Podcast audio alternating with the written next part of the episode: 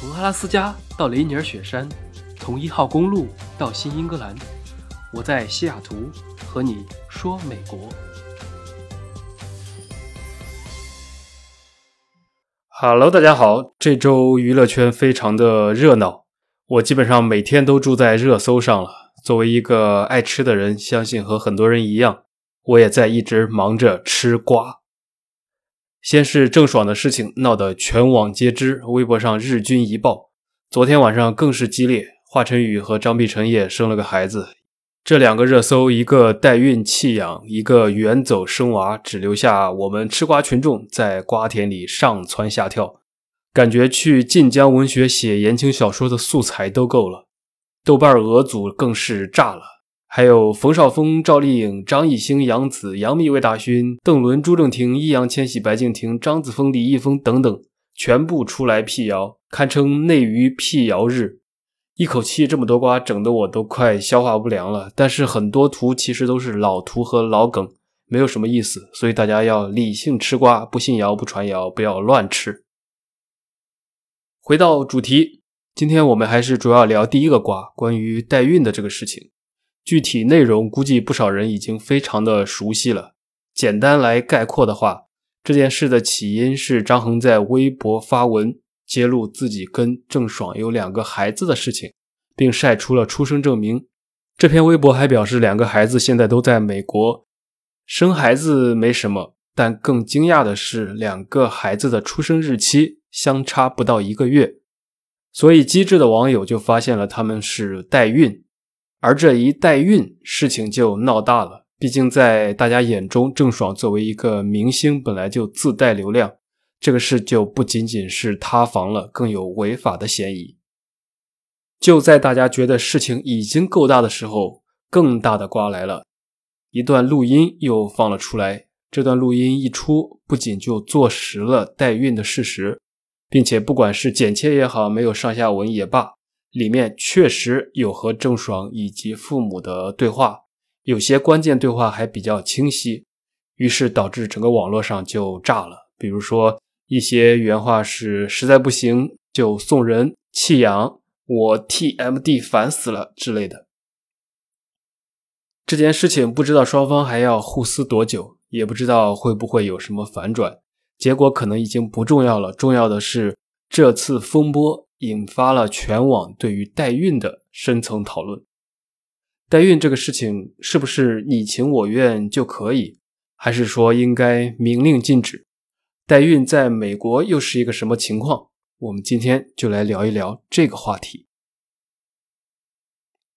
说实话，这种事情啊，得说的比较小心，因为网络上两边的人都太多了。现在的吃瓜群众有一类人就特别的爱锤人。动不动就给你扣帽子，遇到观点不一样的就一定要说服对方，真的是搞得太累了，没有必要。我们还是先从郑爽的事情说起。首先，关于法律和道德的问题，代孕呢，它是在美国代的。如果你问我在美国代孕是不是合法，网络上有人说合法，正确答案是具体要看看是在美国的哪里。我之前讲过，美国是一个联邦立宪制国家，各个州的独立性很强。在联邦层面，也就是说国家层面是没有明确的规定的。所以，美国代孕是否合法，主要取决于代孕发生的那个州，跟你是哪里人也没有太大的关系。各个州的代孕方面的法律法规不尽相同。简单来说，有大概不到三分之一的州属于对代孕比较友好的，也就是说合法。合法的意思是，这些州要么有法律法规明确的允许和承认，要么是他们在关于代孕的诉讼中有长期有力的判例历史。美国是英美法系，国内的是大陆法系，所以对于判例的采用是有一点不一样的。在这些代孕友好的州里，一般都会允许无补偿的代孕，也就是说利他性的代孕，为了帮助别人的，以及有偿代孕，也就是商业代孕。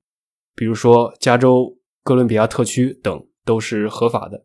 这些州通常会在孩子的出生前就确定了委托人父母身份的合法性，通过各种法规，以免孩子生下来与代孕母亲之间产生一些不必要的纠纷。这是第一类合法的。第二种呢是代孕不合法的州。所谓不合法，指的就是不承认代孕合同，或者有禁止性的法规或者判例。某些州甚至还会遭到罚款，甚至刑事处罚。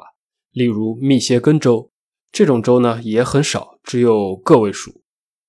除了明确合法和明确不合法的之外，其实大多数的州是介于两者之间，法律就更加的复杂一点，分的也特别的细，更加的严格。比如说，有些是允许的，但是对于代孕者有要求；有些是有额外的手续，或者有其他特殊的法律程序。我们待会儿可以来说。回到郑爽的事情，按照出生证明上显示，他们的孩子一个出生在美国内华达州，一个出生在科罗拉多州。其中，内华达承认代孕协议，就是商业代孕的合法性；科罗拉多呢，虽然没有明文规定，但是也没有明文禁止。所以，从法律角度，这个代孕的行为本身有代孕协议，遵照了合理流程，发生在代孕友好的州，因此它在美国是合法的。从法律层面上，没有太多明确的理由进行干涉和约束。那在中国的法律上，对于代孕是不允许的，只是它条文里禁止的是医疗机构，对于当事人并没有明确的处罚性的措施。所以也存在一定的灰色地带吧。不管怎样，但是如果从道德的角度来看，如果有弃养的行为，肯定是有违道德和一定会被谴责的。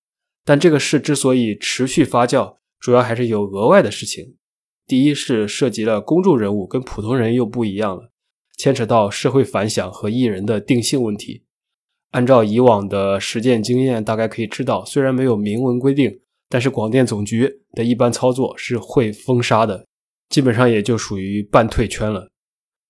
其二是由于这个热搜引发了大讨论，就是关于代孕是否应该合法化以及女性的权利问题。我们就主要说这个第二个问题吧。可以先看一看世界上现行的制度是怎样的，因为代孕的确有很多的伦理和权利的问题，各个国家不管从。立法层面还是行政管理层面，禁止代孕的是占多数。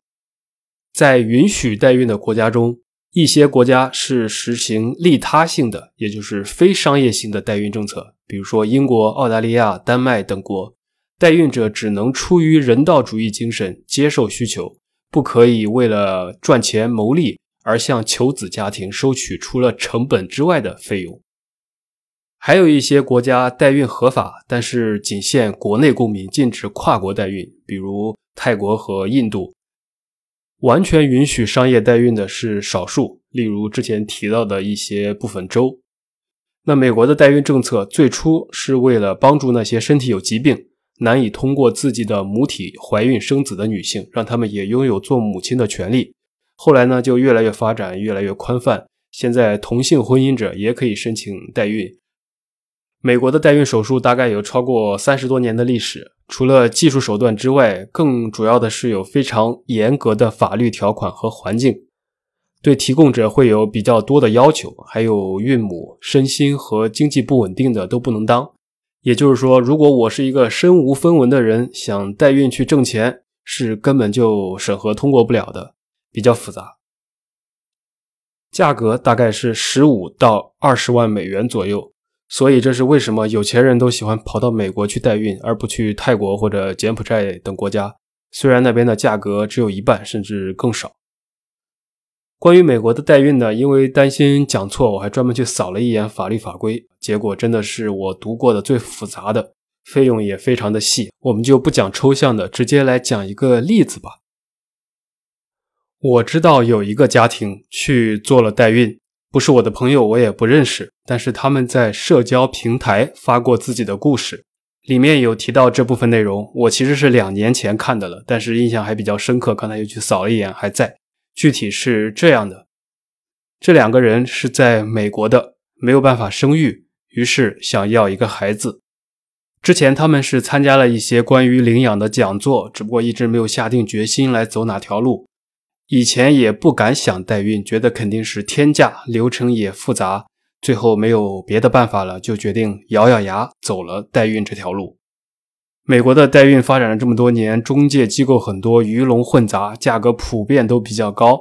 他们最后找到了一个洛杉矶的公司，在提交了一系列资料后，经过漫长的等待，最后收到了三个代孕妈妈的资料。每套资料里面有四到五张这个人的照片，加上十五页的详细信息。主要就是代孕妈妈讲述了一下自己为什么要做代孕，他们家的健康情况、教育情况，以及他自己的兴趣爱好等等。于是，这对人小心翼翼地挑选了一个代孕妈妈的资料，然后进行了一次视频会面。这个代孕妈是已经有了两个自己的孩子，老公是美国军队的军人，正在海外驻扎。他说自己是一方面想为家里多赚一些钱，好给孩子提供更好的生活；另一方面也是想帮助有需要孩子的家庭。于是这两个人就觉得聊得还可以，感觉双方也比较真诚，没有什么隐藏，就开始了下一步的合作。接下来呢，代孕妈妈第一步需要接受心理测试，通过了之后才能进行 FDA 的血检。然后再进行体检，这才能算是通过了初步。接着要对准备好的受精卵进行基因检查，保证是健康的。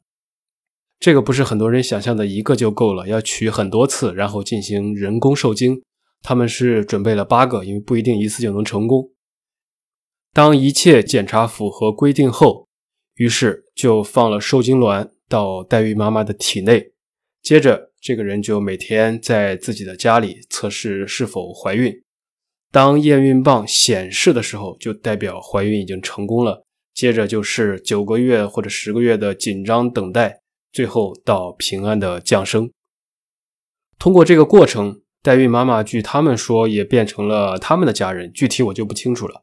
按照他们的描述是每周都会短信联系，看一看大家过得怎么样，孩子长得怎么样。有些代孕妈妈是希望保持互相关注，有些是希望以后永远不再联系的，具体就因人而异了。整个费用也很复杂，我看了一下他们自己剖出来的单子，总费用大概是十七万美元。其中大家听一听细节哈，代孕妈妈的费用一共是六万五，包括心理测试、医疗保险、基本工资、生命保险补助。怀孕的衣服、去医院的差旅费等等，这是一块儿。接下来呢是另一部分试管婴儿费用，就包括胚胎种植、卵子的取出、医药费用，总计四万美元。这两块加一起就十万了。在后面是律师费用，代孕妈妈的律师、代孕人也就是名义父母的律师，加上一些托管账户的管理费等等，一共一万三。再下一项就是经纪人费用两万五，看来中介还是收了不少钱的。最后就是其他的费用，例如新生儿保险啊和一些潜在的风险费用，就像如果是剖腹产或者流产了等等，还有一些材料啊、资料啊、流程等等一大块儿这么就加在一起是三万，所以全部汇总最后就是十七万左右，的确是比较贵的。那故事就讲完了。你听到的这个好像还挺和谐的，但是这只是其中的一个而已，更多的可能是不和谐的。我之前看过 BBC 拍的一个纪录片，揭露了印度代孕工厂，里面有句话还是很触动的。一个代孕妈妈说，叫做“这里的人都有各自的绝望之处”。她提到她自己之所以现在做代孕，是为了以后她的女儿长大后可以不用做代孕妈妈。是非常残酷的，大家感兴趣可以去看一看。所以回到我们今天讨论的主题，关于代孕的合法性，到底应不应该允许？现在主要是两派，一派是应该严格禁止，理由很合理，主要观点是一旦放开了这个自由，就再也没有不自愿的自由了。很多时候，因为自愿都是一个理想的词。就可以参考色情交易合法化带来的人口买卖问题。如果没有监管的话，很可能变成以前是被迫出去打工赚钱，以后可能就会变为被迫代孕赚钱。尤其是代孕合法化带来的社会剥削和对于经济条件上占弱势的女性的剥削，会非常的严重。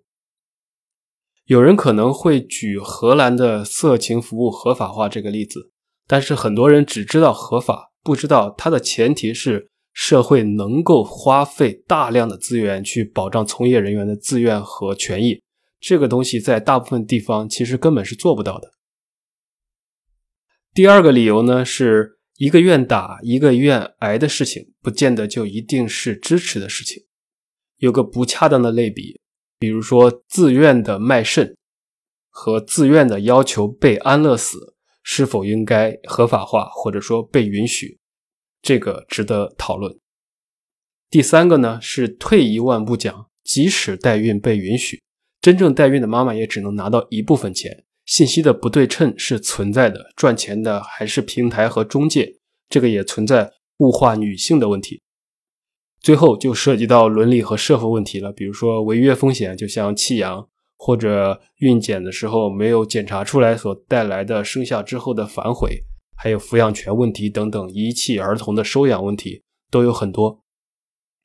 这些是主要的反对理由。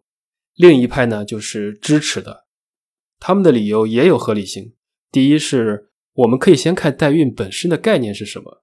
体外受精形成胚胎之后，植入代孕母亲的子宫里，由代孕母亲替人完成怀孕和分娩的过程，可以定义为人工辅助生殖技术的一种。